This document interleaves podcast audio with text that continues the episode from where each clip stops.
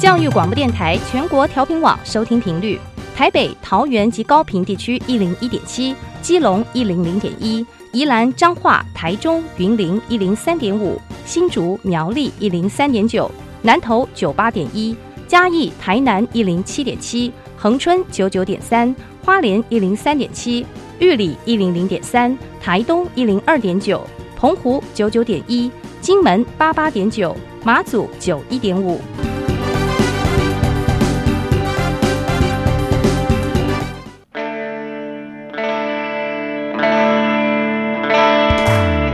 命时时有惊喜，生活处处是学习。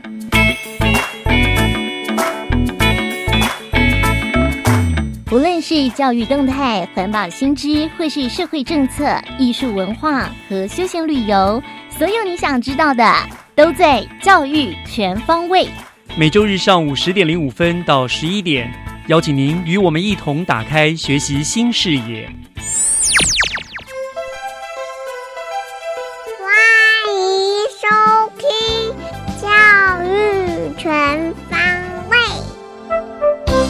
早安，各位亲爱的听众朋友们，欢迎收听六月二十四号的教育全方位，我是岳志忠。哇，天气还是好热好热啊！幸好呢，这个礼拜以后呢，学校就要开始放暑假了。我想，对于同学和老师来说，放暑假应该就是最好的消暑良方吧。那最近这几个礼拜呢，我们教育全方位也陆续为听众朋友们介绍了好几个由新北市政府所办理的各项的暑期娱乐营，还有水上活动的讯息。不知道听众朋友们都去报名了没有呢？那么今天呢，我们还要继续的为大家推荐一个由新北市政府观光旅游局所办的淡水渔人舞台夏日原创音乐季的活动。以及鼻头国小非常特别的海上运动会，那么希望这些活动的资讯呢，能够在炎炎夏日让大家清凉一下。节目的一开始，就让学习加油站开进位在天涯海角的鼻头国小，让我们一起来听听他们的海上运动会吧。学习加油站，掌握资讯，学习加值。在台湾呢，学校办运动会其实并不稀奇。但是，听众朋友，你知道吗？除了路上的运动会之外呢，我们新北市的鼻头国小还有非常非常特别的海上运动会。哈，那为什么会有海上运动会？这个运动会又有哪一些运动的内容呢？现在呢，就让我们来连线鼻头国小的陈玉芳校长，请校长来为大家做介绍。校长您好。你好，志忠老师早。是，谢谢校长啊，接受我们访问哈。哎，你这个海上运动会听起来很酷的，真的非常非常的酷哈。所以，是校长给我们先介绍一下好不好？鼻头国小为什么会想到要办海上运动会？它的目的是什么呢？OK，鼻头国小呢是在位在那个全台湾最东北角，我们靠着那个太平洋跟东海。嗯，那也因为是这样子的原因呢，我们是一个海洋的南星学校。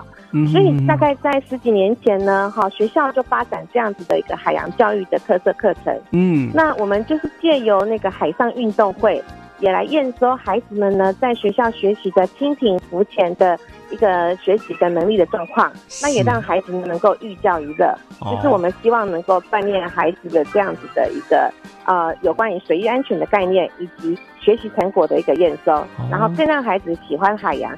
喜欢清水运动，所以也是一地理环境之变嘛，对不对？是是是，没错。对对，而且鼻头国小真的非常漂亮，我们就号称天涯位在天涯海角的学校，是 非常漂亮。是好，那您说呃，十十一年前就开始来办了嘛，对不对？十几年前，十几年前哈，所以每年都办。那今年是在哪一天办的？今年的海上运动会呢？我们在上个礼拜办理。啊啊哈！是好，那你们办了有哪一些运动的内容项目呢？跟怎么进行？呃，我们上个礼拜呢办理的海上运动会呢，我们分两个区块。嗯，第一个呢是那个低年级一二年级的部分。嗯，一二年级呢，我们是让孩子呢哈练习穿救生衣比赛，就是正确的穿着救生衣的一个方法的比赛。嗯哼。那第二个呢，就是呃有关于海上运动会的写生。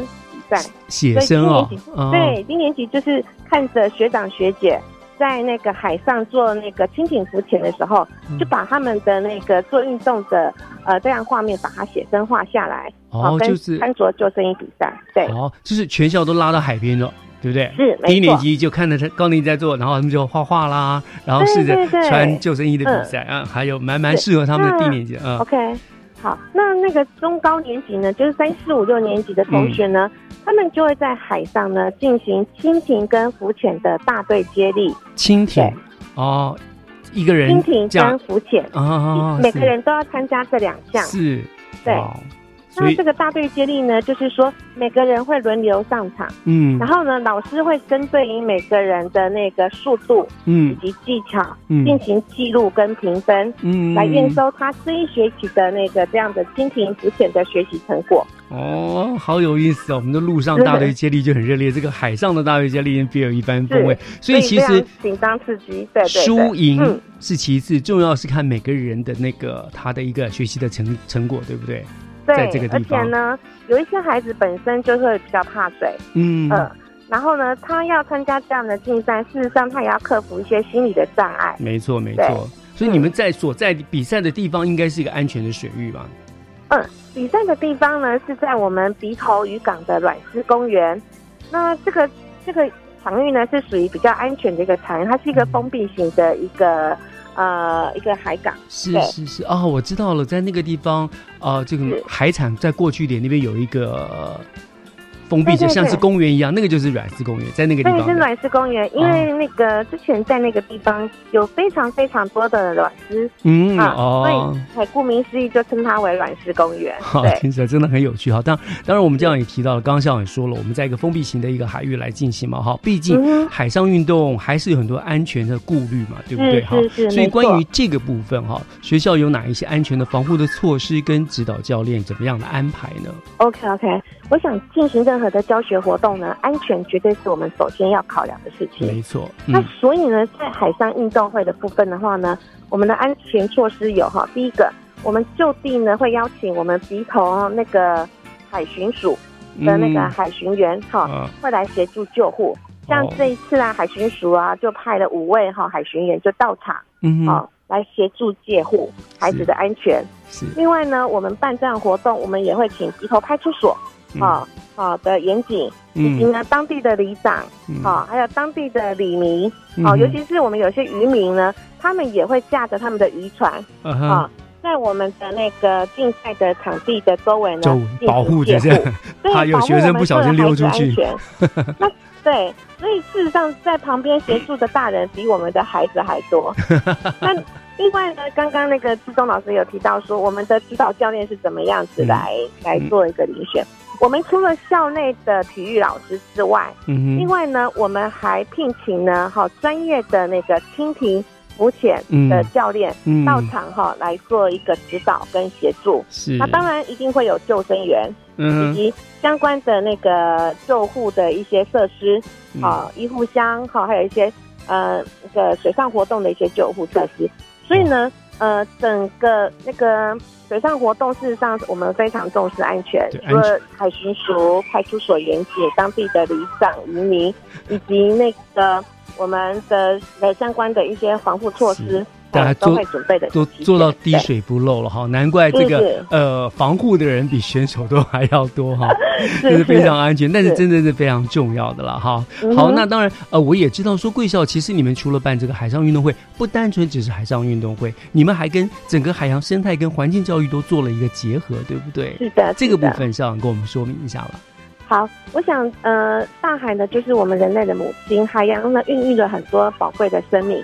所以我们在海洋生态的保育非常的重视，嗯，像我们每学期最少会举办一次的净滩活动，嗯，对。那这净滩活动呢，除了让我们孩子亲自哈到了我们的海域现场呢，哈去帮忙哈整个环境的整理，那也顺便呢透过孩子们的力量也来做宣导，让那个当地的一些就是乡亲父老、爷爷奶奶哈、叔叔阿姨伯伯们也能够重视这个环保的议题。尽量减少一次性使用的保特瓶啊、吸管，好，然后呢，有一些垃圾呢，也不要随便乱丢在海里面，嗯好，那顺便也利用孩子的力量哈，我们也来宣导哈，我们遇到的游客，也提醒他们呢，跟我们一起呢，共同哈，呃，动手来那个守护我们的海洋环境，是，嗯，所以透过孩子来一起来做努力，这个真的非常重要，因为我们近来听到了太多有关于海洋被污染，就动物受受到伤伤害，所以由孩子们哈，从小他在那个环境，他就知道了这些的伤伤害，然后就能养成我们大家，甚至是影响别人，大家真的要爱护这个海洋，对不对？不要乱丢这些垃圾了啊。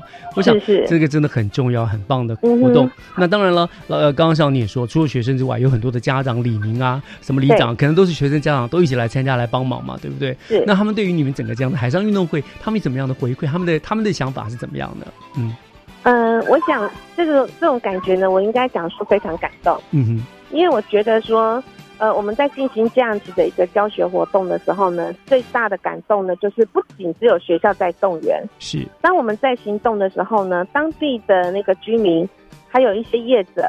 像我们呃，我们的当地鼻头这附近有一些潜水店，嗯，好，他们业者，他们也发挥他们的企业责任，是，这是他们的责任，他们也一起动员，哈，好，一起来参与这样子的活动。比如说，像我们是在陆地上面做净滩，他们会在，他们会潜到海底里面。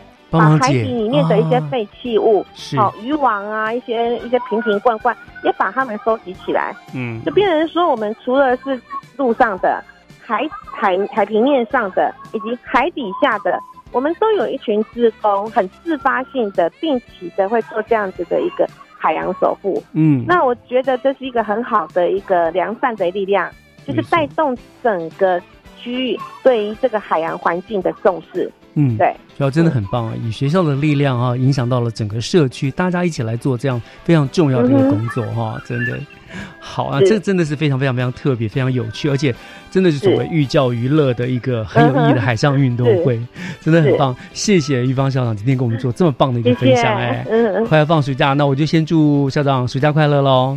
谢谢，祝志工老师暑假快乐，谢谢快乐，谢谢谢谢校长，拜拜，拜拜，再见，再见。接下来请听教师小偏方，讲台下的教学经验良方，请听教师小偏方。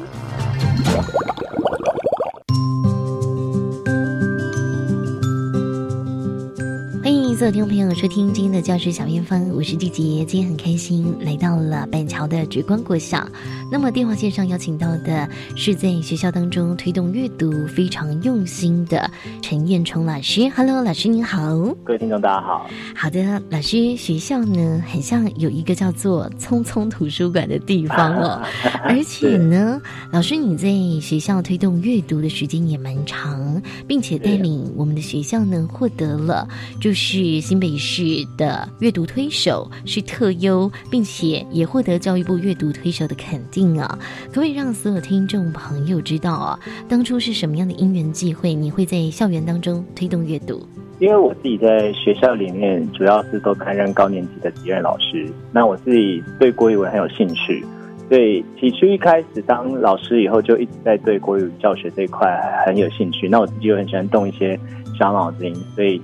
在国语课的时候，都会想办法让孩子用不一样的方式去学习语文。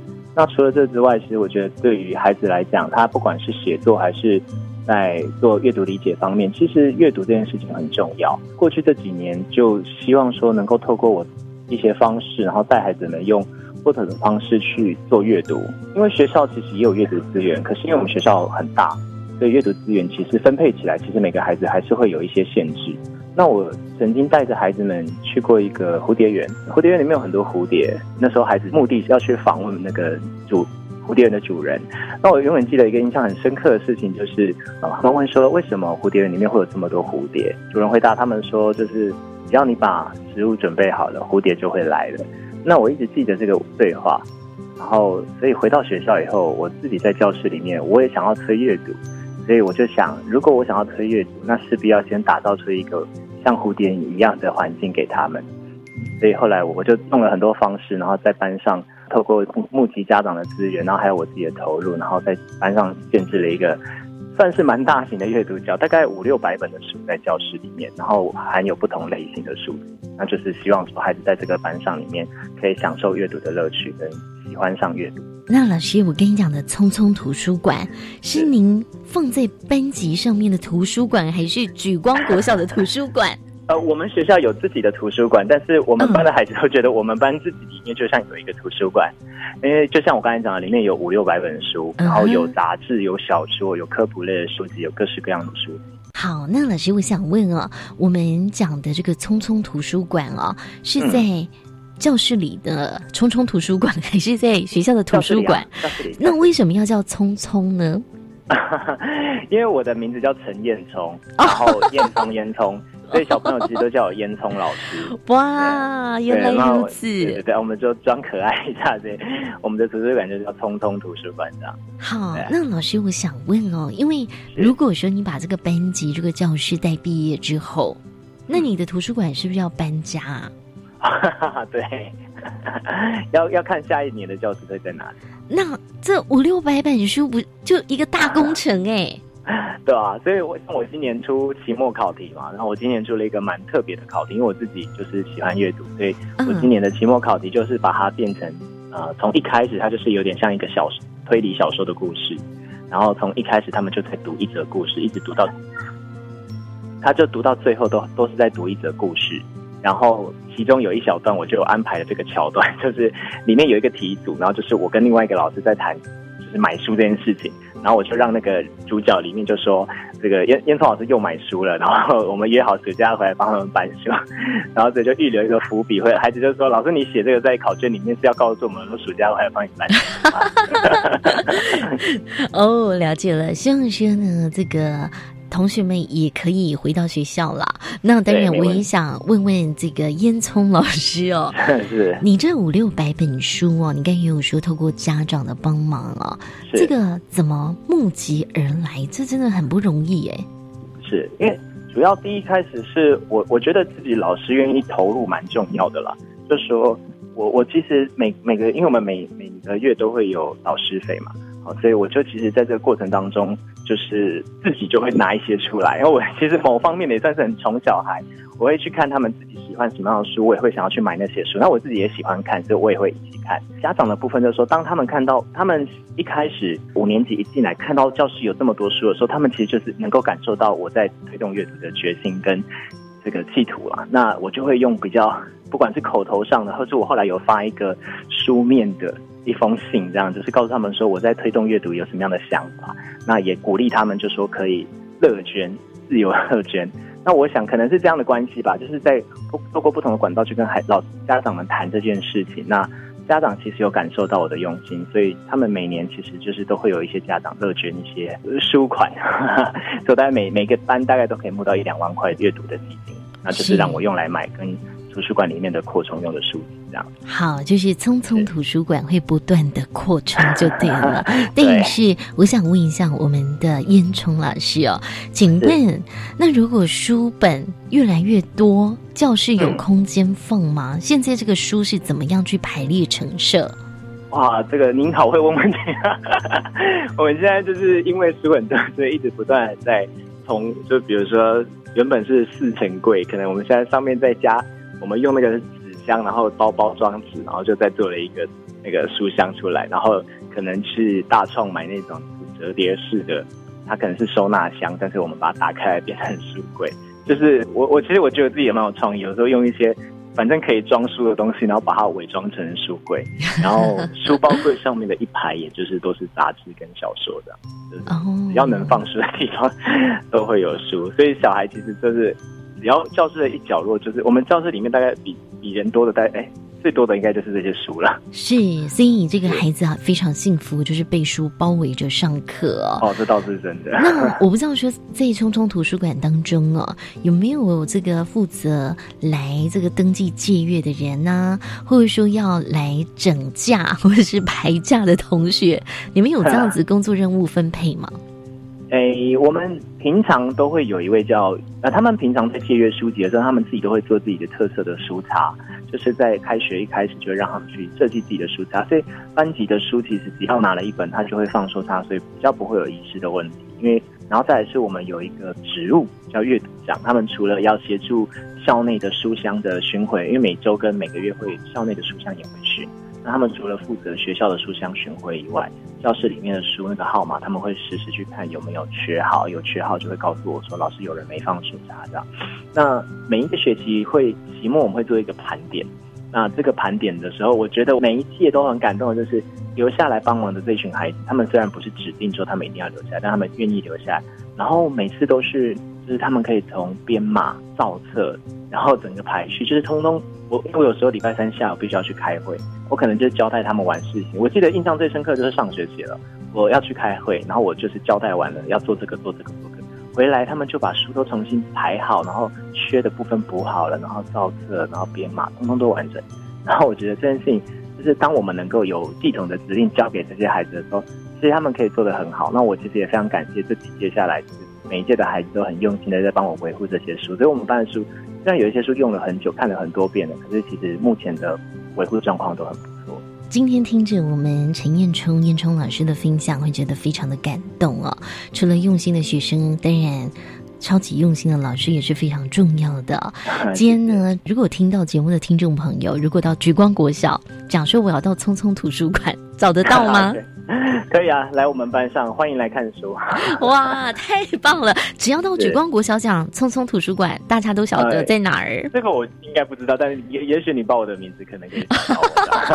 就说我要找烟囱老师，陈彦聪老师，一定可以找得到。今天呢，就这次谢谢举光国小的陈彦聪老师的分享，分享自己班级建立的匆匆图书馆，感谢老师喽！谢谢，谢谢，谢谢轩。以上就是今天的教师小偏方。那等一下回来，请锁定由岳志忠老师主持的更精彩的教育全方位。今夜我无法入眠，睁着双眼辗转了一整夜。蓝色的夜已经思念的房间皱成一幅。银河世界，满天星光让寂寞的夜更显荒凉。幸好有颗流星不小心飞入我梦里，我长出了一双很大的翅膀，越过天际。翻过云海，到你身旁，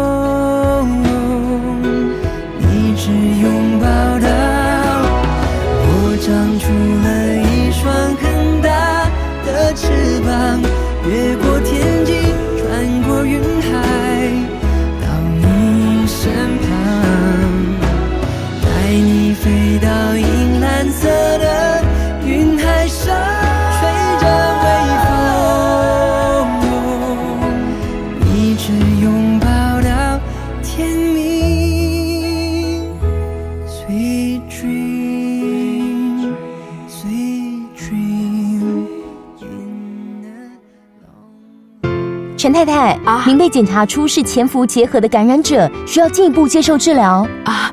护士小姐，什么是潜伏结核感染？会传染吗？别紧张，潜伏结核感染是指被结核菌感染，但还没发病，所以不会传染给别人啊。这样啊，潜伏期是最好的治疗时机，治愈率高达九成以上哦。啊，我会按时吃药，完成治疗。以上广告由卫生福利部疾病管制署提供。Of how beautiful Taiwan must be。来台湾放轻松，看美景，体验在地文化，学华语，配合台湾丰富有趣的节庆，教育部开发可以直接跟当地民众交流，亲自走访台湾各地的客游城。诚挚邀请各国朋友来台观光学华语，一边玩一边学，上网搜寻台湾观光学华语。以上广告是由教育部提供。三十年来，我见过很多人的手，有被遗弃的、被家暴的、被性侵害的，还有失亲的孩子。只要有帮助，我都愿意伸出援手，不放弃每一个生命。我是三步基金会执行长汤静莲修女，我们需要你的支持。详情请假善福基金会官网或拨零二二三八一五四零二二三八一五四零二。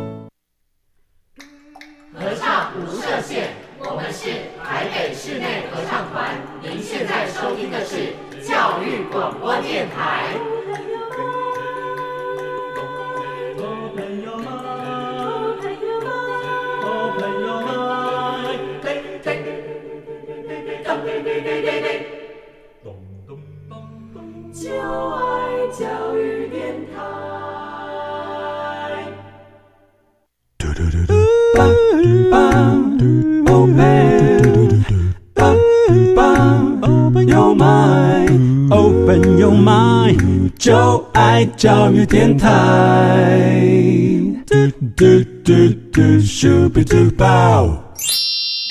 打开您的幸福生活新视野，请听学习城市万花筒。是的，打开您的幸福学习新视野，欢迎收听教育广播电台《教育全方位》节目，我是岳志忠。我们现在要进行的单元是学习城市万花筒。呃，我想啊，近年来啊，我们新北市在城市行销，特别是在观光旅游这一块，可以说是非常用心，而且非常非常的成功哦。你看，我随便讲一讲哦，在不同的季节，我们都有非常热门而且具有代表性的活动，譬如说，呃，春天啦，樱花季啦，万金是马拉松啦；夏天有共聊海洋音乐季啦；秋天的什么万里螃蟹啦、风筝节啦，还有冬天的欢乐椰蛋城、平息天灯等等，每一个活动都非常的。成功，呃，可以吸引了大批的人潮，哈，也打亮了我们这个新北观光旅游的金字招牌。那当然，除了这些之外呢，新北市还有很多很多精彩热闹的节令的应景的活动，同样也吸引了不同年龄族群的朋友们来朝圣。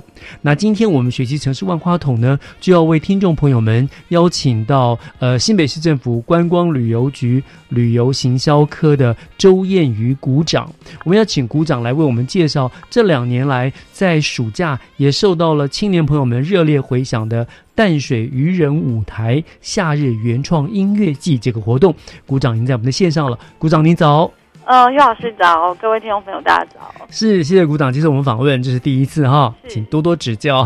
是，谢谢。是，好，鼓掌。我想说，呃，这个印象中啦，淡水渔人舞台夏日原创音乐季是这两三年才开始有的活动嘛，对不对？呃，是的，没错。好，今年我们这个淡水渔人舞台的活动呢，是今年来到了第三年，才第三年嘛，哈，还算是个蛮新鲜的活动啊。对。好，那我想首先就还是还一样啦，照往例，请鼓掌，先跟听众朋友们说一说。新北市政府举办这个淡水渔人舞台哈，这个活动它的一个缘由跟这个活动比较特别的地方，好不好？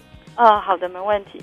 其实这个活动呢，它是从二零一六年开始举办，嗯，那它最主要目的呢是希望打造一个全新的原创音乐基地。就很像就是把我们室内的 live house 搬到户外去，嗯，然后提供民众一个很棒可以听音乐的空间，还有休闲的地方。是，对。那延续就是去年两年半下来这个活动呢，我们就是还是以夏季，就是这个非常适合听音乐的季节为主。对，那今年的活动时间呢是六月二十三日到八月二十六日。嗯，那它在每周末六日的晚上六点半到八点半，我们都会在淡水园码头的观海广场。那举行这样子的一个音乐表演活动，这个时间真的非常好，因为如果你举着白天大中午的，那里其实挺热，对不对？对，没错。你六点半开始，哎，刚好也可以看淡水的夕阳，没错，伴着夕阳，然后晚风徐徐的哈，听着音乐很棒，很棒，对不对？对，那边其实我们有一个最棒的天然的美景，就是淡水的夕照，是没错。那那时候就可以就是。有晚风徐徐吹来，然后直到日落之后呢，晚上有非常棒的，就是摇滚或者是很棒的音乐的演出。是，好，那我知道说这是二零一六年开始来，你们有一个精神，好像是延续那个，就是要整个共良音乐季的一个，呃，有很多优秀的团体，给他们更多的舞台，是不是有这样的一个概念？是的，是的，没错。其实呃，当初呢会想要就是创设这个舞台，它是来自于就是因为我们。呃，新北市政府也是有办一个共良国际海洋音乐季。对，那我们希望这个这样支持独立音乐的活动呢，是可以去延续并且延伸的。嗯，对，所以呢，我们希望去创设更多的表演的空间以及舞台，那让这一些就是很努力奋斗的独立乐团，他们有更多的机会可以去发挥。对，那所以其实呃，这个舞台呢，它有一个更深的意义，就是我们希望把独立音乐呢带到就是民众的日常当中，嗯，那让大家不会觉得哎，好像要去听独立音乐啊，或是呃我们比较陌生的一些原创音乐，会觉得哎，好像呃比较难靠近，比较难接近，而且可能就要去到一些专属的场地才看得到，这样才听得到这样。或者是有人会觉得需要花费啊等等，哦，对对，但是这样子的空间其实就是希望独立音乐可以让更多的朋友去认识。对，所以我觉得其实这个就是我们新北市政府哈一个非常负责任的一个态度啊。我们办了一个很棒的共聊音乐季，那在那里面呢产生了很多很多大大小小的这个新的乐团。是，可是呢，呃，如果就是那个共聊音乐季表演一次完毕了，好就没有了，他还是没有舞台，他可能还是没有发挥的空间。对不对？让那毕竟有去共聊的人也少数，也不是全部的人。可是新北市政府就是，哎，我那我另外提供延伸的舞台给你，在这些地方演出，让更多的民众可以去接近，你可以去接触，对不对？对对对。而且哦，对我刚刚还有说，说这活动还有一个蛮特别的地方，嗯，它是属于就是比较长时间的。就我刚刚也提到，我们这次会有大概两个月的时间的周末。嗯，那因为以往我们的一些音乐活动可能都是。三天或者是一个一个周末两天就结束，那这个是一个非常长期的活动。是是是是，就是所以就从这个提供机会给乐团展演，让独立音乐有机会跨越这个小众市场这个出发点来看哈，其实这个淡水云舞台，它的确是一个非常具有意义的活动了，嗯。好，OK，那第三年了嘛，对不对？对对。那当然了，我们也很重要，就是你要为大家介绍了今年呢，它的一些重点啦，还有它的一些表演的特色，有哪一些呃特别的表演，帮我们做个介绍了。好的，好的，没问题。其实我们今年有一个很呃明确的主轴，嗯，我们的 slogan 是 We love music。哦，对，很清楚，We love music。嗯，对。其实呢，我们希望提供更多元、不同风格类型的独立音乐或者是原创音乐，那它可以满足很多不同喜好的朋友。嗯，对，因为我们知道，就是其实音乐有非常非常多的形态嘛。那台湾也是有非常多就是创作能量非常丰沛的年轻乐团或是歌手。没错，那他们都会有不同音乐风格的展现。嗯，对，所以我们今年一个很棒的特色呢，就是。我们会有更多元的音乐类型在这舞台去呈现。嗯，对对对。说真的，的确，其实台湾人年轻人的音乐的创意是无限。其实过去那么多年来，在华人社会里面，台湾的音乐其实也一直是扮演一个很重要的角色，对不对？这些都是一个，他们都是一个可以说是一个很好的出发点的地方。没错，没错。是。那今年会有一些哪些嗯很棒的演出内容？有哪一些呃团体呢？嗯。今年其实像我们活动已经开跑了，对，昨天呢就有非常棒的呃摇滚团体，就是我们的好久不见的拖拉库。哦，拖拉库。对，然后跟呃一个非常新，就是二零一六年海洋音乐季的海洋之星得主，就是骚包乐团，骚包乐团。对他的主唱。啊，对，昨天呢他们就已经在这舞台上面。就有一个很像是年轻时代跟中终身时代的一个，哇，我也听了难过，终身时代，对，就是一个很棒的 PK 啊，然后或者是激荡这样子，嗯，对对，那这是已经昨天演出的部分，那接下来呢，像今天呢，活动也很很棒，就是呃，我们我们接就是我们的安排呢，就是每一个场次呢都会有蛮特殊的音乐类型，比如说呃有。我们现在年轻人非常喜欢的嘻哈风格，嗯哼，对，那我们会呃邀请到像是现在呃大家都很喜欢的呃人人有功练的 B 呃的 BR 啊或者是呃耶拉库啊这样的团体，然后他们也是在这个就是这个这个时间会有个两团较劲的感觉，对，那这是嘻哈的部分，那当然也有大家都耳熟能详，比如说肌肤乐团啊，然后或者是脆弱少女组。嗯，或者是很年轻的乐团，游乐乐团，然后或者是呃表演，就是非常具有创意跟搞笑的美秀集团。哦，对，然后还有另外我们还有就是很特别的爵士风格，今年特别有一个爵士风格，对，Skyline Jazz Band，在海边听爵士风，其实也是另外一种风情哎，很棒。没错，没错，对。那这些呢，其实有蛮多，因为一共有八周，嗯，对，有三十六组。的乐团。哇，对，所以有点细数不尽，对，真的真的，大家可以就是每个每一天每个礼拜六日，那每一场呢会有两个乐团，不同的乐团这边变场，对不对？而且不同的风格，哇，真的是可以享受到台湾很多很棒的音乐哈。对，所以那当然了，如果他想要知道详细的演出团队的话，还是可以上你们管理局的官网去查嘛，你们都会陈列出来，对不对？是是是，直接上官网就可以查询了。OK，好，但是我知道中间会有呃两天会停暂停，对不对？哦，对，嗯，对，因为就是我们七月对于独立音乐很棒的重头戏，就是我们七月底会有我们的共聊海洋音乐季，是。对，所以我们在七月二十七到二十九，嗯，就请大家移师到共聊。嗯，就是更去拥抱这个更大的舞台，是是是，然后再一起去呐喊，去感受，然后看看今年又有什么新的团体要出现了，对不对？没错，很棒的。好，嗯，聊到这个地方，呃，我想我们稍微休息一下，哈，鼓掌。呃，稍后回来呢，刚刚我们讲的就是这个音乐的部分嘛，对不对？那当然很棒，很多元，很丰富哈。你想要听什么都几乎都有了。那我也知道，你们除了音乐之外，其实在场地的布置上面，在安排上面，也就很有特色的。所以我想，我们稍后回来就。这个部分，您再请您跟大家听众朋友们做个介绍，好不好？好的，没问题。OK，好，我们稍后回来。好，拜。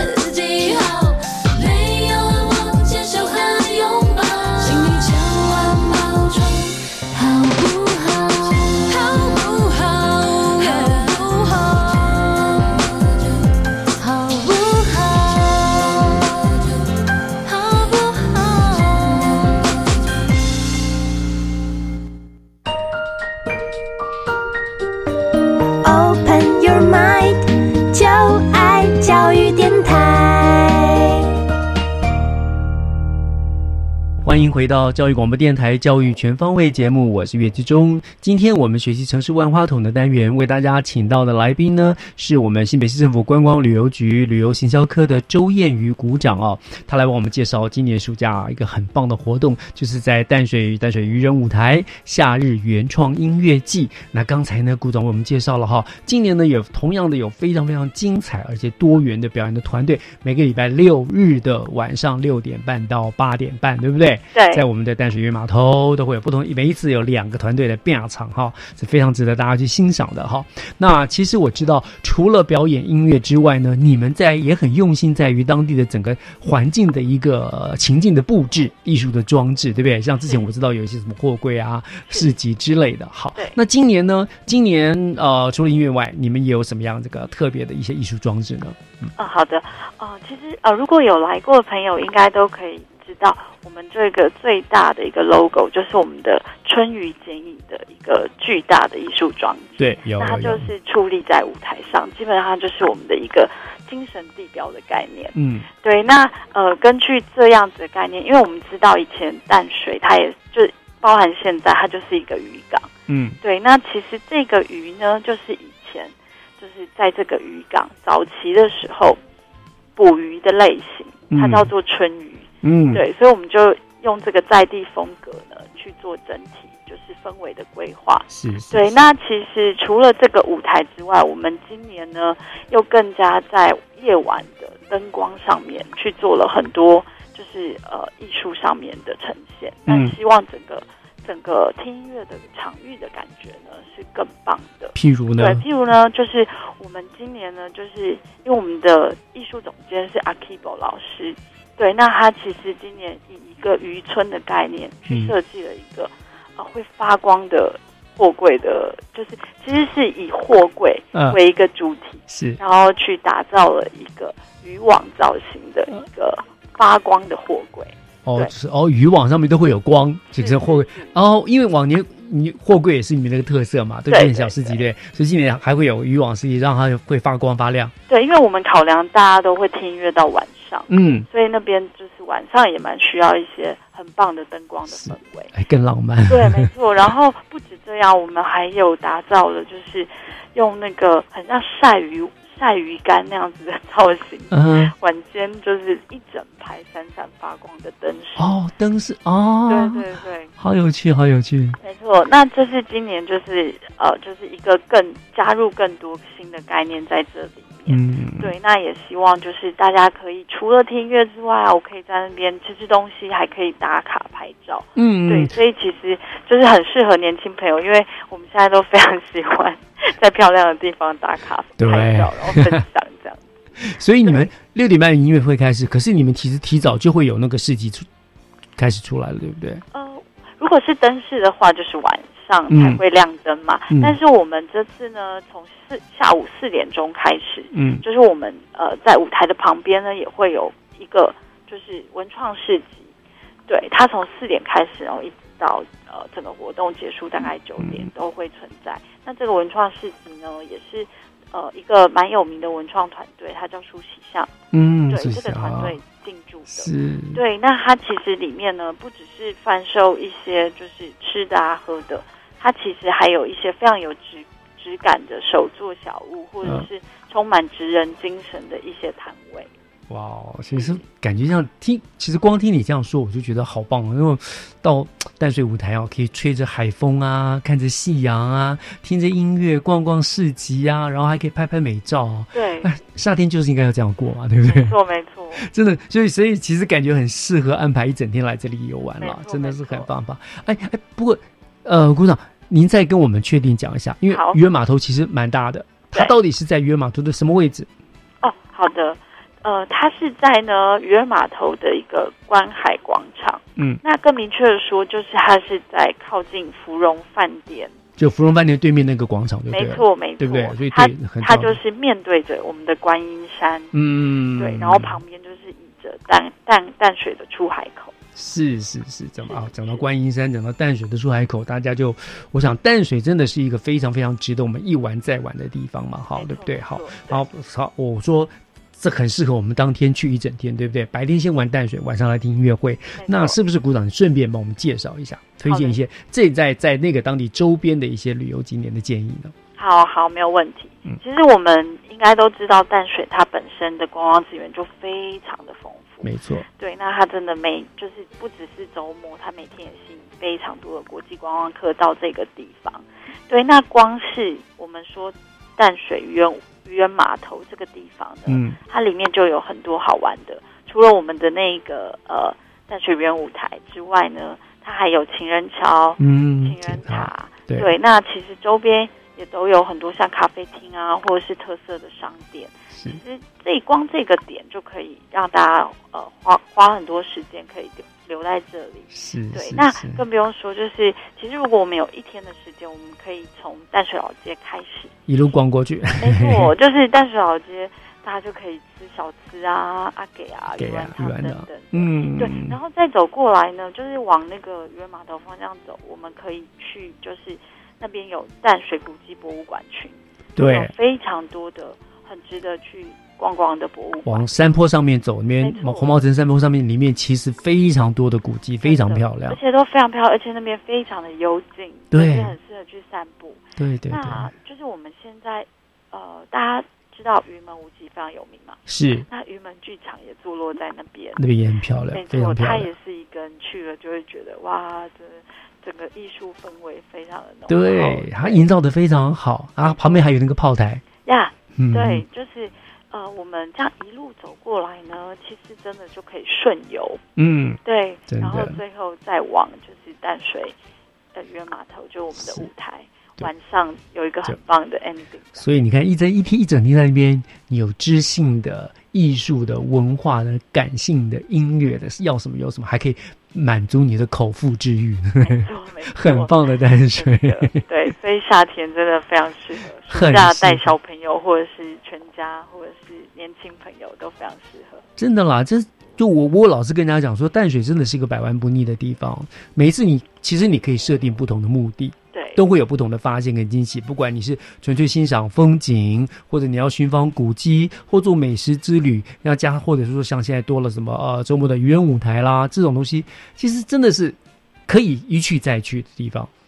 对对对，欢迎大家可以常来淡水。是，对对，但是有一个问题了哈，因为大家都去淡水了，淡水最近又在盖那个轻轨嘛，哈，对，所以交通是一个大问题，对不对？嗯，有没有什么好的建议？就是去去淡水，怎么样的方式是比较好的？啊哈，嗯其实呃，当然呃，除了我们还是建议大家都可以多用大众运输交通工具，是对一部分环保嘛，那一部分也非常的方便。嗯，就是我们坐坐到呃坐捷运站到淡水站之后呢，其实可以转乘。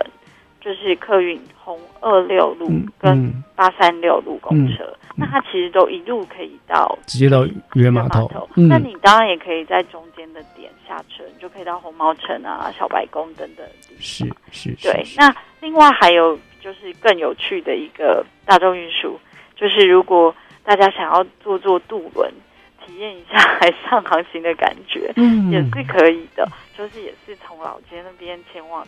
那边的码头，嗯，对，那他就是可以带你到渔人码头，然后跟巴黎，对，对我只有坐过呃到巴黎这样来回，所以他现在也可以从渔人码头直呃从老街码头直接坐到渔人码头去，是的，是的，是可以的，你也可以从渔人码头坐到巴黎，就是它三个点都是可以通，而且它班次其实蛮多的，对不对？是是是。平常的话，平日大概二十二十到三十分钟就一班，嗯，那假日的话会更密集，大概十到十五分钟会有一班，嗯，对，我们下次要去这样子的玩法，其实也不错哦。对啊，对啊，然后另外就是，这这也是我个人蛮喜欢的。就是如果大家是喜欢运动或者是骑脚踏车啊，因为现在呃从淡水到渔人码头都有 U Bike 的点，太好了。对，所以这一段路呢是非常大概前后骑过来大概不会超过一个小时。是是是，对对对，你也可以一路边骑边玩，有一个风景又那么漂亮，对不对？有就是可以更没有时间限制的，慢慢就是边骑。看到哪哪一个漂亮的景点就可以停下来，然后之后再继续是非常方便的。是，然后你到了淡水渔码头，如果实在不知道到底在这个音乐舞台在哪里，你就听音乐吧。对，没错，看音乐在哪里。好像你们还有做指标，对不对？我们有做指标，嗯，对，而且指标是挺有趣的，它就是一个。就是跟我们的 logo 一样造型，那春雨的指标这样子哦，是这个道，对不对？对，没错。好，真的是，所以呢，从六月二十三到八月二十六，对不对？每周六日晚上六点半到八点半，听众朋友呢，到了淡水渔人码头，你只要顺着春雨的指标，或者是听着音乐在哪里跟着走，你就可以伴着海风，享受这个淡水渔人舞台夏日原创音乐季，一场又一场非常精彩的音乐演出了，对不对？对，没错，谢谢。对，也欢迎大家哦，就是呼朋引伴的，呃，去给这些优秀的乐团们鼓励，或许他们就是下一个台湾的五月天或者苏打绿了，对不对？是。好，今天非常非常谢谢新北市政府观光旅游局旅游行销科周燕瑜股长为我们做的这么这么有趣、这么精彩的分享，谢谢股长啊！谢谢老师，谢谢大家。是，嗯，当然也要谢谢听众朋友们再一次陪伴教育全方位度过今天上午五十五分钟的时光，希望你会喜欢今天的节目啊！晚上不要忘了，或等一下不用晚上，等一下就到渔人码头去逛逛吧。嗯，我是岳志忠，那我们就下个礼拜天见喽！祝大家午安，拜拜，拜拜。